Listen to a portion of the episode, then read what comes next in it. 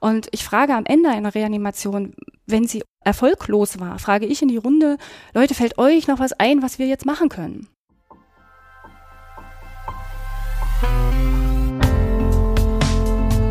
Next Level Team Design. Teamarbeit neu gestalten.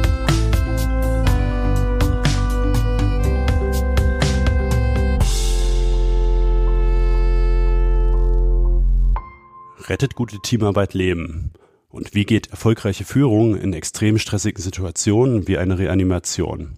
Ich spreche heute mit der Notärztin Dr. Franziska Krause über ihren beruflichen Alltag und darüber, wie ein Team zusammenarbeiten muss, wenn es sprichwörtlich um Leben und Tod geht. Mein Name ist Markus Berger und ich bin Teamentwickler. Hallo Franzi, ich freue mich sehr, dass wir uns heute über deine Arbeit als Notärztin unterhalten können und uns gemeinsam die Frage stellen werden, was dieser Beruf mit guter Teamarbeit zu tun hat. Hallo, herzlich willkommen.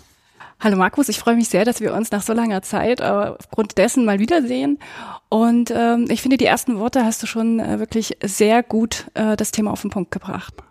Du hast Medizin studiert, deine Facharztausbildung als Anästhesistin gemacht und dafür eine Weile im Krankenhaus gearbeitet. Nun bist du draußen als Notärztin unterwegs.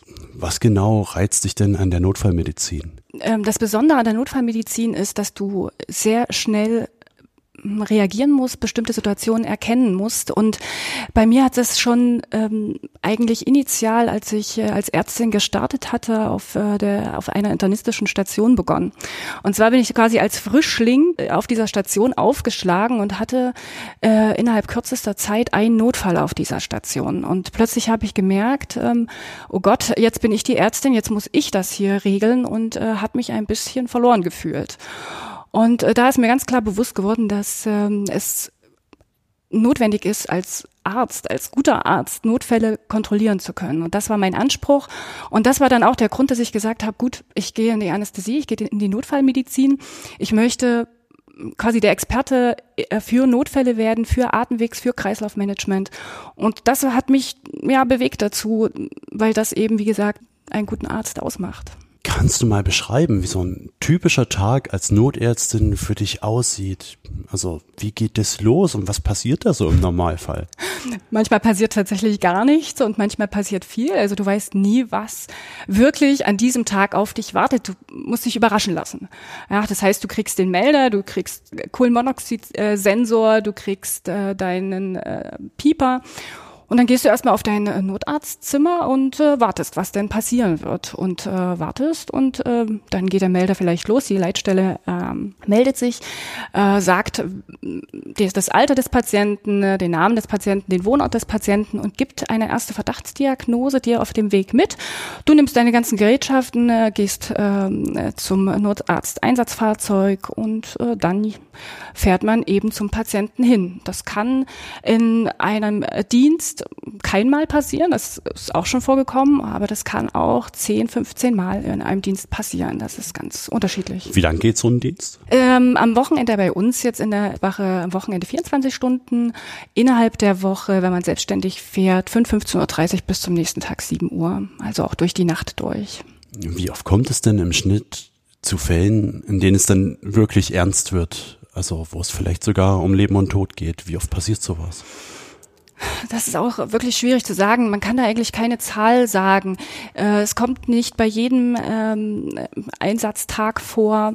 Ähm, dann können mal zwei Tage sein, wo es mehrfach am Tag vorkommt. Man hat manchmal tatsächlich das Gefühl, es gibt Tage, da liegt was in der Luft, da kommt es äh, direkt zwei, dreimal hintereinander. Dann gibt es Tage, wo du für Lappalien gerufen wirst, ähm, wo kein Notarzt eigentlich gebraucht wird ich kann dir keine Zahlen nennen. Das ist tatsächlich, ähm, wie es gerade in der Luft liegt. Jetzt ist aber auch klar, dass es diese Fälle gibt, in denen es ernst wird. Kannst du mal beschreiben, wie es sich anfühlt, wenn du weißt, dass du jetzt gleich eine Person reanimieren wirst? Was geht da in dir vor? Was passiert da? Bist du da aufgeregt? Man denkt, man ist aufgeregt, das ist man aber nicht, weil du startest sofort in einen Modus der vollkommenen Fokussierung. Du bist in dem Einsatzfahrzeug, fährst dorthin und ich gehe meistens schon mal äh, im Kopf durch, was ich jetzt brauche, was mich erwarten könnte. Und das ist aber auch das Besondere am Notfall, äh, in der Notfallmedizin. Häufig kriegst du eine Einsatzmeldung, die dann aber gar nicht derjenigen entspricht.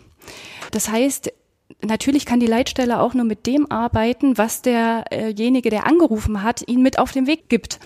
Und das muss nicht unbedingt der Wahrheit entsprechen. Das heißt, du musst auch breit aufgestellt sein. Das heißt, du musst schon hingehen und den Patienten erstmal ganz strukturiert untersuchen und deine eigene Diagnose aufgrund deiner Untersuchungen stellen. Aber natürlich auf dem Weg zum Patienten gehe ich natürlich erstmal davon aus, dass die Leitstelle eine suffiziente Diagnose gestellt hat und gehe im Kopf schon mal durch, was ich jetzt vielleicht brauche in, in den nächsten Minuten.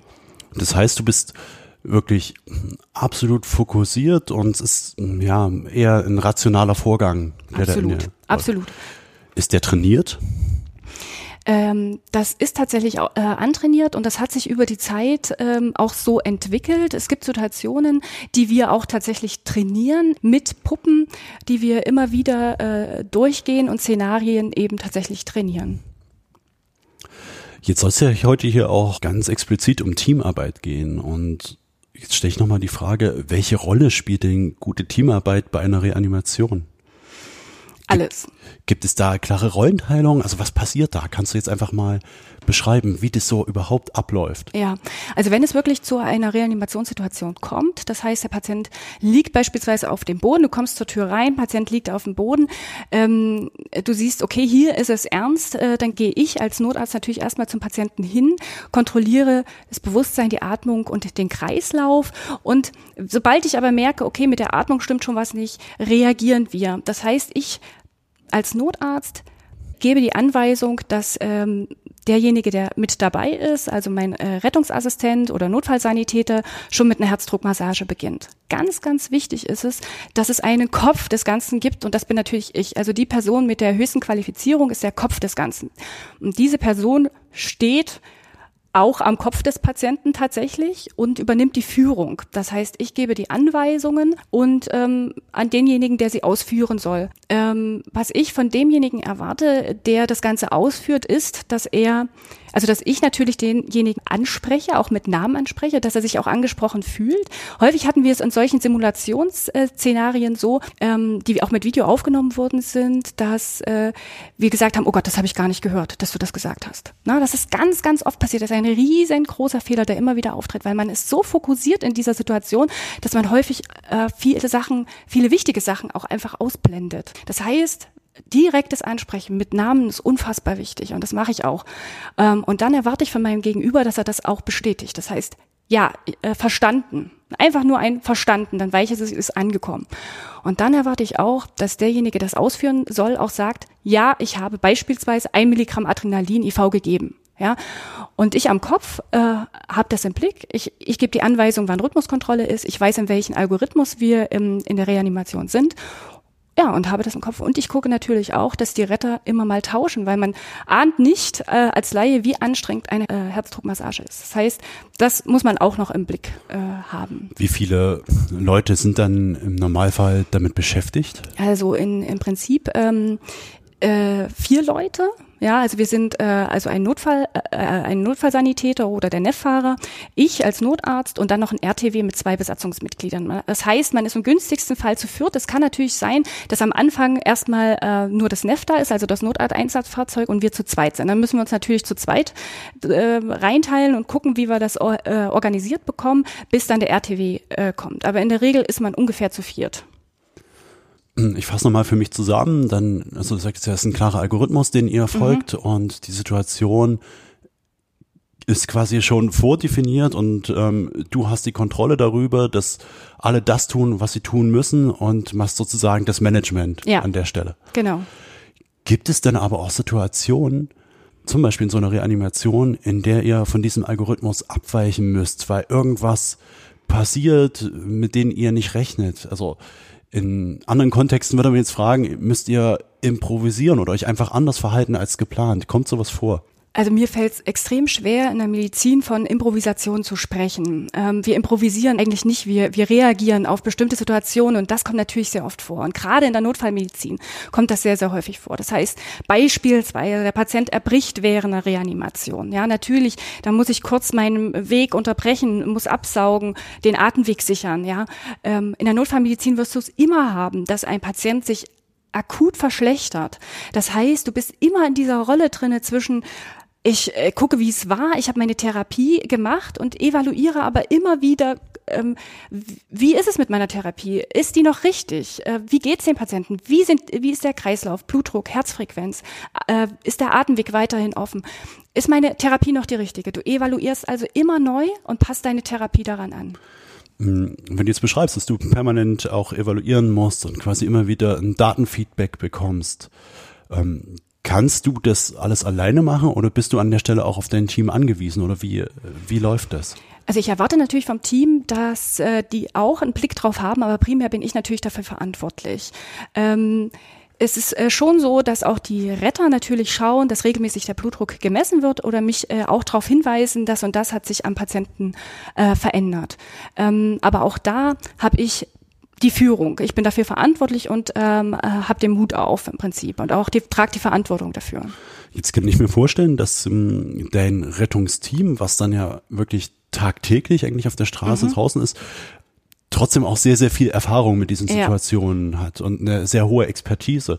Wie schaffst du das denn in dem Moment als Führungskraft, diese Expertise zu nutzen und voll auszuschöpfen? Da sprichst du ein ganz, ganz, ganz wichtiges und, äh, und auch heikles Thema an. Äh, genauso wie du sagst, ist es nämlich auch. Äh, ich habe vielleicht eine höhere Expertise in Pharmakokinetik oder in der ganzen Pathophysiologie, aber die Retter draußen, die sehen das jeden Tag, die fahren jeden Tag unfassbar viele Einsätze und die haben natürlich eine unfassbar hohe Erfahrung, ja, ähm, die man leider viel zu selten nutzt. Und warum ist das so? Weil es in der Medizin einfach eine ganz strenge Hierarchie ich will mal sagen, gab, aber leider auch noch gibt. Ja, viele Retter trauen sich nicht, denke ich, trauen sich nicht wirklich zu sagen, das ist mir aufgefallen, können wir das nochmal evaluieren. Es ist, so ist mein Eindruck, dass viele Retter sich dann hinstellen, gucken, was ich mache und ähm, es akzeptieren, so will ich es mal sagen. Ich krieg's äh, leider selten ähm, einen, einen, einen Feedback oder eine, ähm, ein ähm, äh, noch einen guten Gedanken. Ich denke aber, diese, diese Gedanken gibt's und ich frage tatsächlich auch beispielsweise im Falle einer Reanimation. Es gibt äh, viele verschiedene Gründe für Kreislaufstillstand. Und ähm, diese, äh, diese Gründe geht man während einer Reanimation durch. Und ich frage am Ende einer Reanimation, wenn sie erfolglos war, frage ich in die Runde, Leute, fällt euch noch was ein, was wir jetzt machen können?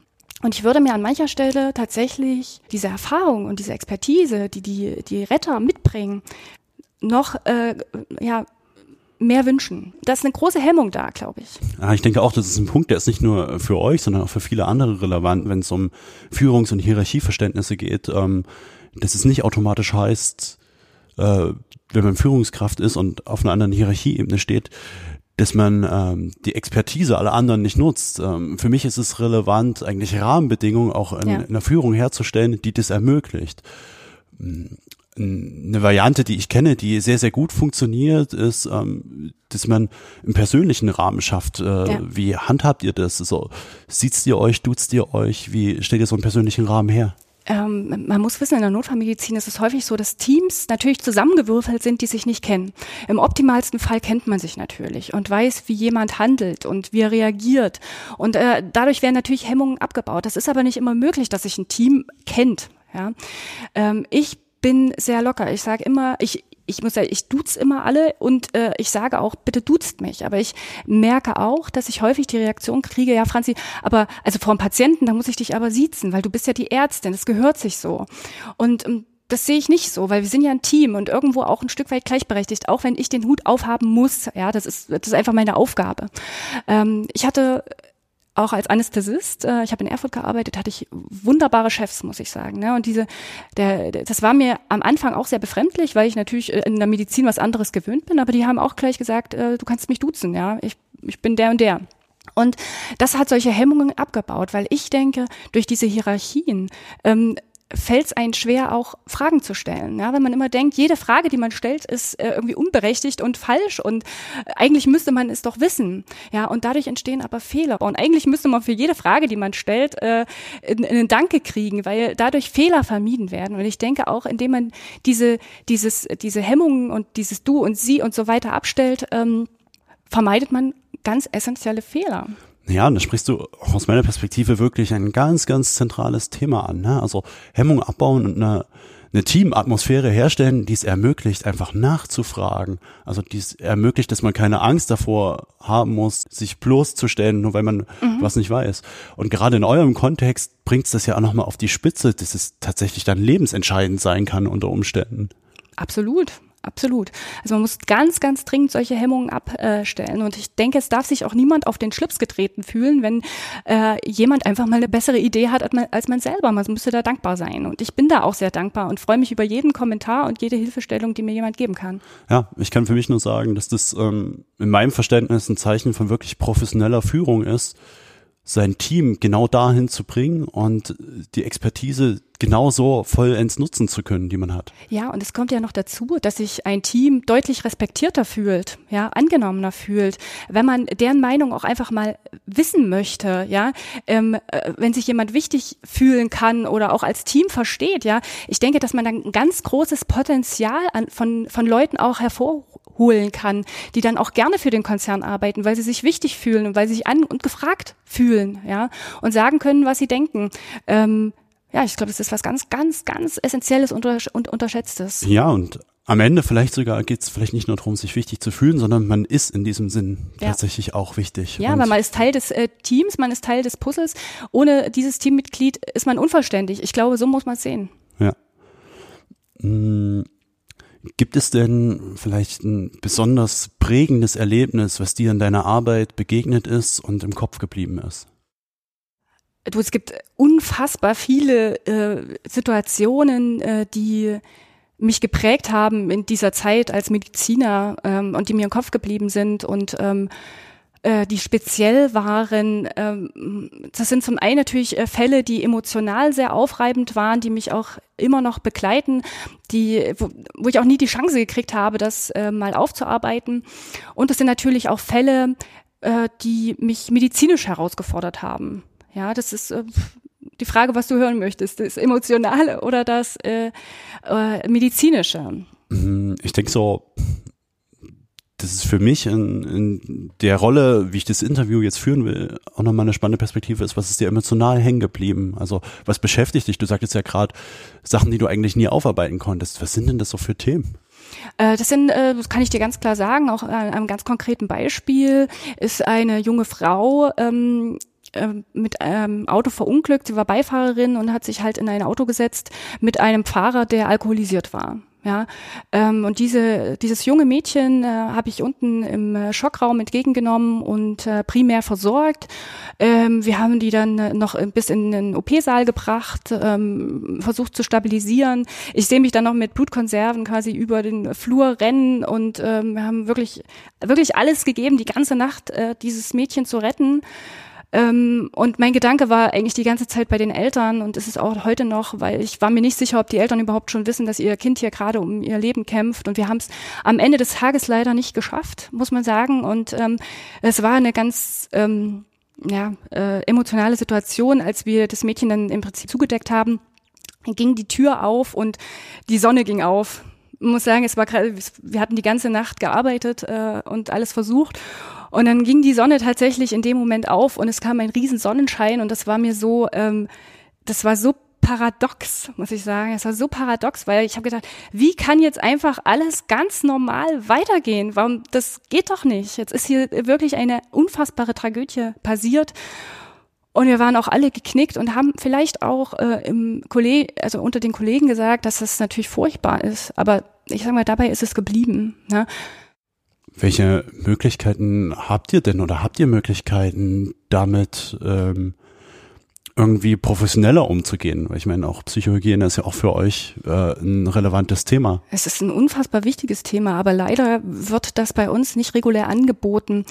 Ich äh, meine, im Rettungsdienst ist es so, wenn du dich aktiv kümmerst, kannst du mit einem Seelsorger sprechen. Aber da musst du dich aktiv kümmern. Es gibt also keine Anlaufstelle, wo du sagst, also heute ähm, würde ich das gerne mal machen. Entweder du redest, äh, sag ich mal, mit Kollegen oder sagst, ich hätte gerne jetzt noch mal ein Gespräch unter Kollegen musst es aber selbst äh, initiieren. Ähm, ansonsten hast du da wenig Chance. Ich habe das Glück, dass mein Partner nun auch Mediziner ist und das natürlich versteht und ich mit demjenigen drüber reden kann und da ein bisschen Ballast äh, abladen kann, weil er es ja, weil er weiß, wie sowas abläuft. Aber eine zentrale Anlaufstelle gibt es nicht und das war tatsächlich auch eine Sache oder ist eine Sache, die ich mir wünschen würde. Ja. Aus meiner Perspektive ähm, ist es vielleicht auch genau aus diesem Punkt wichtig, ähm, da man ja so ganz wunderbar auch aus Erfahrung lernen kann und sich weiterentwickeln kann. Also am Ende geht es ja trotzdem auch immer um Professionalität und es gehört auch, also auch deine psychische Stabilität gehört zur Professionalität. Ich würde den Rahmen sogar noch weiter spinnen und sagen, im Prinzip müsste eigentlich das ganze äh, Rettungsteam mit dir zusammen als Ärztin die Möglichkeit haben, Supervision oder Retrospektiven zu machen der Riesenvorteil, den ich darin sehe, ist, dass man eben so ganz strukturiert an so eine Sache nochmal rangehen kann und die auseinandernehmen kann und am Ende halt vielleicht nicht nur reflektiert, was ist da passiert, sondern nochmal diesen einen Schritt weitergeht und den Transfer anregen kann und sagt, was bedeutet das jetzt eigentlich für zukünftige Einsätze und so quasi zum lernenden Team kommt, was sich einfach permanent weiterentwickelt. Das wäre natürlich der optimalste Fall, muss man ganz klar sagen. Das, was natürlich in so einer Gruppenarbeit unter Kollegen passiert, ist eher nochmal, dass man es miteinander nochmal erlebt und ähm, teilt und damit äh, die, der, die Last irgendwie halbiert, so will ich es mal sagen. Wenn man es natürlich so aufarbeiten kann, dass äh, dabei noch was Positives rauskommt, wäre das natürlich das Optimalste. Leider ist dafür im klinischen Alltag manchmal einfach zu wenig Zeit also ich vielleicht auch speziell aus meiner aus meiner Rolle raus habe dafür tatsächlich ein Unverständnis, dass dafür keine Zeit ist, weil mhm. es wenn man jetzt mal an Qualitätsmanagement denkt, glaube ich, ein ganz zentraler und wichtiger Punkt ist, um äh, Qualität nicht nur beizubehalten, sondern auch Qualität weiter zu steigern, weil wir wissen ja alle, ne, also Menschen wollen sich entwickeln und ich glaube, sowohl für dich als auch andersrum äh, wäre es, glaube ich, ein riesen Mehrwert, wenn man einfach ganz konstruktiv solche Erfahrungen auswertet und einfach voneinander und miteinander lernen kann. Und was das dann auch nochmal für Teamarbeit bedeutet, welche Tiefe ein Team dadurch erlangen kann. Ja? Also denke ich schon, dass man da nochmal ein anderes Niveau kriegen könnte. Und wo sollte das relevanter sein, wenn nicht bei euch, oder? Mhm, auf jeden Fall. Jetzt sagtest du ja vorhin, als ich dich nach einer ganz besonderen äh, Situation fragte, es gibt ja so emotionale, aber auch fachliche Sachen. Vielleicht magst du zum Abschluss auch nochmal sagen, was denn äh, fachlich für dich besonders herausfordernd ist oder besonders hängen geblieben ist. Was gab es denn da für Situationen? Ja, da fällt mir eine Situation auf Intensivstation ein. Ähm, wir hatten einen Patienten, der länger beatmet werden musste, also künstlich quasi beatmet werden musste. Das heißt, er hat, ähm, ich, ich will es mal jetzt ganz trivial nennen, so einen Schlauch im Hals und wir hatten den paar Tage vorher, man sagt, eine dilatative Tracheotomie gemacht. Das heißt, wir haben diesen Schlauch entfernt und haben über die Luftröhre einen kleinen Schnitt gesetzt und äh, ihn darüber quasi beatmet. Und ich hatte das, als wir diese, diesen Schnitt gesetzt hatten, schon gesehen, dass der obere Atemweg im Prinzip sehr zugeschwollen war und ähm, also einfach gereizt natürlich auch die durch die lange Beatmung darüber. Und äh, an diesem äh, das ging alles problemlos. Und ähm, als ich dann ein paar Tage später Dienst hatte rief mich die Schwester und hat gesagt ah ich habe hier Beatmungsprobleme. Äh, Franziska kannst du mir mal helfen? Habe ich gesagt, na klar. Und äh, nimm quasi das Bronchoskop, um reinzugucken. Die hatte erhöhte Beatmungsdrücke, guck rein. Und in dem Moment, wo ich reingucke, rutscht diese Trachealkanüle ähm, aus dem Hals, aus der Luftröhre im Prinzip raus. Man muss wissen, bei so einer dilatativen Tracheotomie wird das nur aufgedehnt. Das heißt, wenn die rausrutscht, äh, zieht sich das Gewebe sofort wieder zusammen. Das heißt, ich, ich komme nicht mehr rein mit dieser Trachealkanüle in der Regel. So war es auch. Und da kannst du dir vorstellen, dass bei mir natürlich äh, meine Nebenniere angesprungen ist, Adrenalin gepumpt hat und ich äh, wirklich plötzlich in einem riesigen Stressmoment drinne war. Gerade mit diesem Gedanken, dass äh, der obere Atemweg nicht gut aussieht.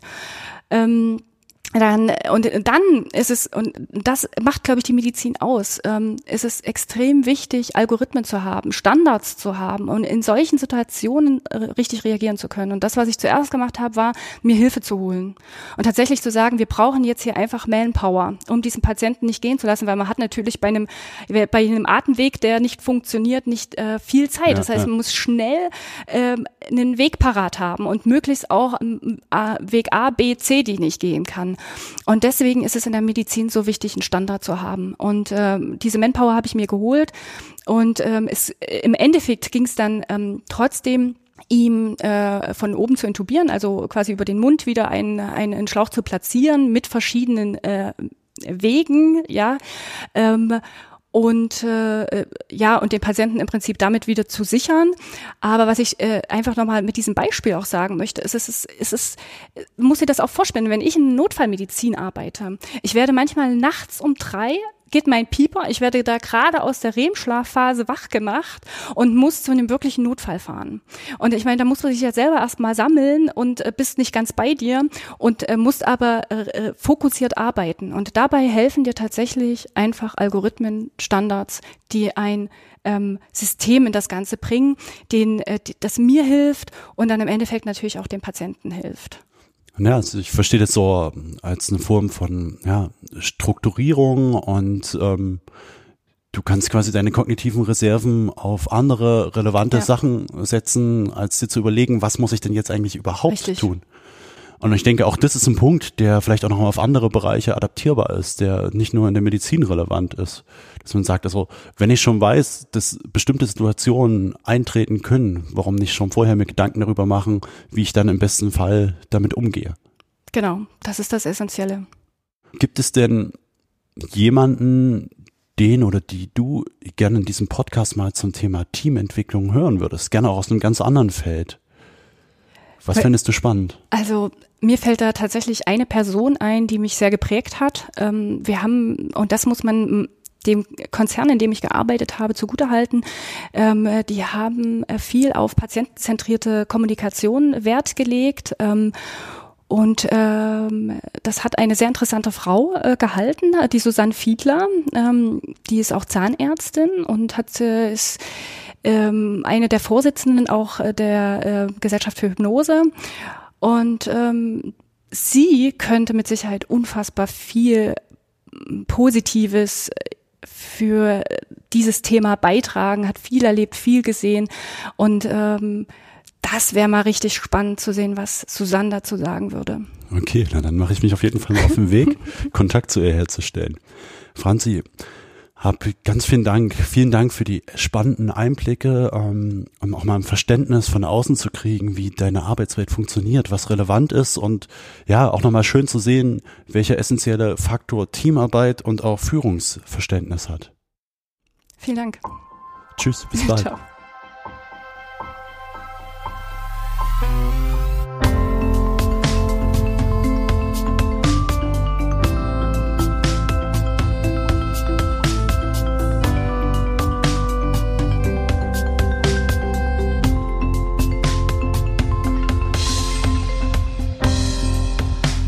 Next Level Team Design.